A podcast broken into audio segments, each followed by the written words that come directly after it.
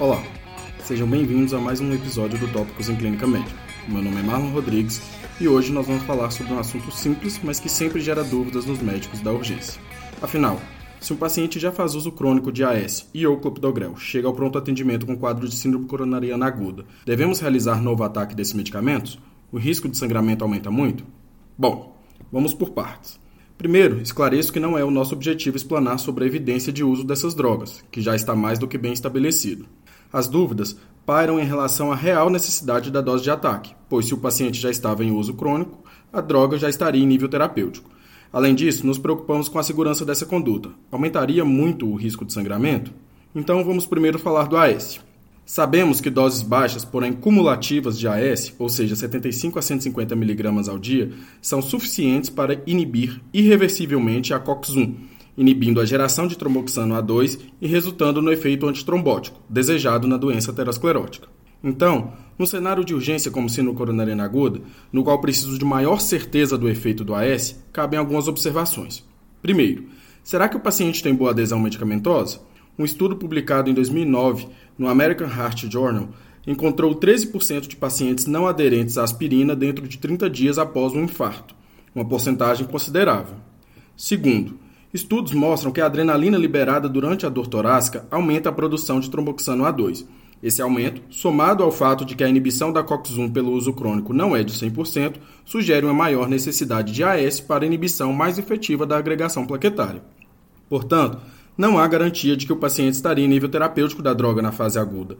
Além disso, a importância do AS nesse cenário é indiscutível, sendo pelo menos razoável a realização de uma nova dose de ataque.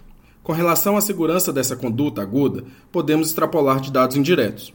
Estudos randomizados compararam placebo e aspirina 325 mg ao dia por 5 anos e observaram aumento de apenas 1% de risco absoluto de sangramento intestinal importante. Portanto, realizar uma única dose de 200 300 mg no ataque do AS não é algo nem de longe subversivo. Bom, vamos falar então com relação ao clopidogrel. Obviamente, cabe o mesmo questionamento da adesão medicamentosa.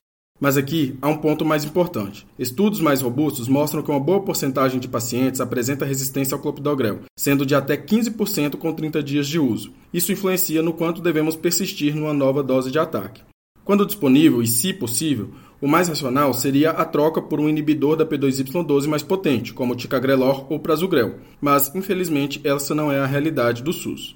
Com relação ao benefício do novo ataque de clopidogrel e risco de sangramento, o que temos de melhor evidência foi um estudo observacional com mais de 51 mil pacientes publicado em 2018 no European Heart Journal, que mostrou que pacientes com infarto com supra ou com infarto sem supra que foram para estratégia invasiva precoce receberam mais vezes a dose de ataque do que pacientes com infarto sem supra com estratificação habitual, e com isso houve menor mortalidade intra-hospitalar, o que pode ser devido à angioplastia precoce e não ao ataque do clopidogrel.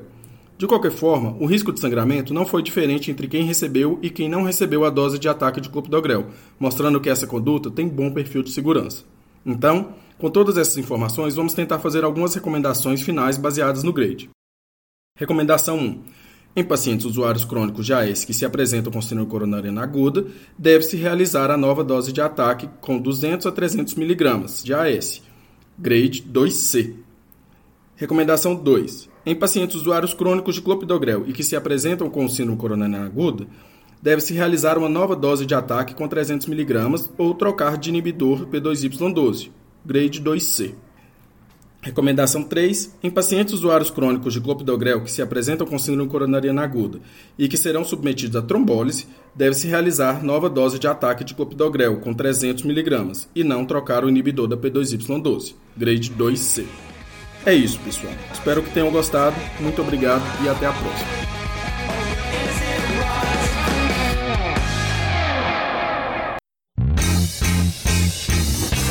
Você que está aí acompanhando Tópicos. Para não perder nenhum episódio, assine o nosso podcast no Spotify, Apple Podcasts, SoundCloud ou seu agregador preferido. E toda semana você receberá um aviso de um novo episódio lançado. Aproveita e deixa também uma avaliação nossa por lá. O arroba Tópicos Podcast é o nosso canal de interação no Instagram, onde publicamos material extra, quiz para ajudar a consolidar as informações e você pode deixar seu comentário ou sugestão de temas. Lembrando que o podcast é uma ferramenta de orientação educacional e informação, não substituindo uma recomendação de saúde ou diretriz de condutas. Obrigado e até o próximo episódio.